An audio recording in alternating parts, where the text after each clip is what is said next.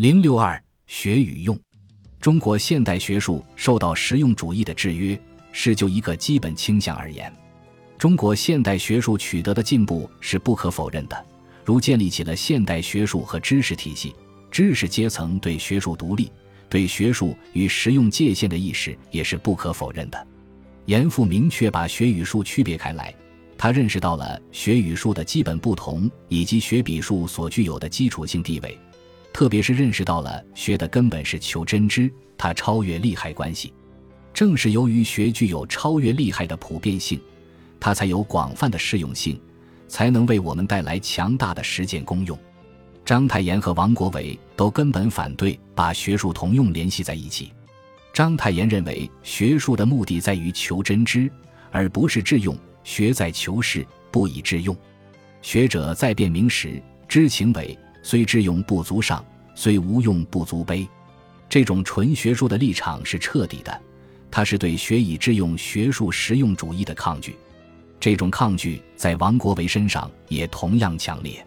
他认为对学的严重误解之一是分有用之学与无用之学。在他看来，学问是技术的基础，无学即无术。凡学皆有用，皆无用。论学不仅要知道有用之用，也要知道无用之用。梁启超这位对政治具有高度热情的人物，也坚信，对于从事学术的人来说，学术本身即目的，不可把学问作为求实用的手段。凡真学者之态度，皆当为学问而治学问。夫用之云者，以所用为目的，学问则为达此目的之一手段也。为学问而治学问者，学问即目的。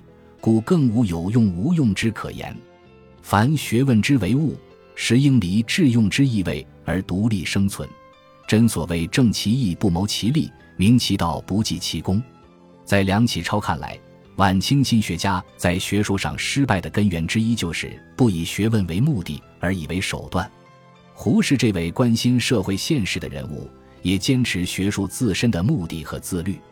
当有人把学同民族主义和培养民族精神感情联系在一起时，他拒绝这种联系。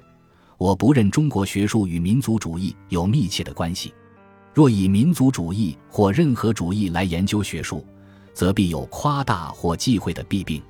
我们整理国故，只是研究历史而已，只是为学术而做功夫。所谓实事求是是也，从无发扬民族精神感情的作用。这种超厉害诉求的学术意识和观念，何以难以成为中国新知识阶层的普遍意识和行为方式呢？何以学术整体上恰恰反而要受到利害关系的深深纠缠呢？需要澄清的是，把学术孤立在社会之外，使之成为一尘不染的、与社会实际需要毫无关系的超然存在，把个体知识分子当成完美的理想，像是身穿闪亮盔甲的武士，纯洁。高贵的不容怀疑会受到任何物质利益的诱惑是不明智的。古代那种在闲暇和业余之中为了求知而自由自在地从事学术的知识阶层，在以学术为职业的现代社会只能是一种奢望。亚里士多德所说的只是为探索哲理而无任何实用目的的哲学，对于今天职业化的哲学家来说，不能否认它也为我们提供着生活的基本条件。而不是在生活需要满足之后的一种纯粹的闲情雅致，但这绝不意味着学术自律就只能是一句空话。究竟是什么分散了我们的学术痴迷呢？中国古代士大夫阶层对社会担当的过高承诺，作为一般价值观的经世之用，在一定程度上构成了中国现代知识分子移情本质之外而过度亢奋的意识根源之一。在观念上具有学术自律意识的严复，晚年在一首诗中感叹道：“辛苦著书成底用，书如空白无分头。”中国传统的经世致用价值观因现代中国内忧外患的危机而被大大加强。传统服务于治国平天下的学术，在现代怎么就不能成为国家、民族和政治的服务工具呢？在国家最需要实用和功利的时候。学术何以不能为此而献身呢？这的确是一种带有强烈责任感的质疑。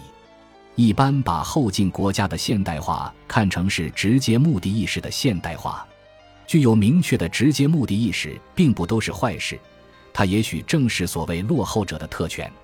但由于这是一种以急迫、急需、急用为特点的目的意识，所以人们就容易从对眼前的目的是否直接有效的立场来看待和要求事物，而那些一时难以显示出直接作用的事物就可能被忽视。从这种意义上说，现代中国学术缺乏伟大的原创性是不奇怪的。后进性需要通过现代性而改变，但它往往又成为现代性的障碍。现代中国充满着各种危机和冲突，内忧外幻像十字架一样背负在知识分子身上，使他们焦虑不安和越位。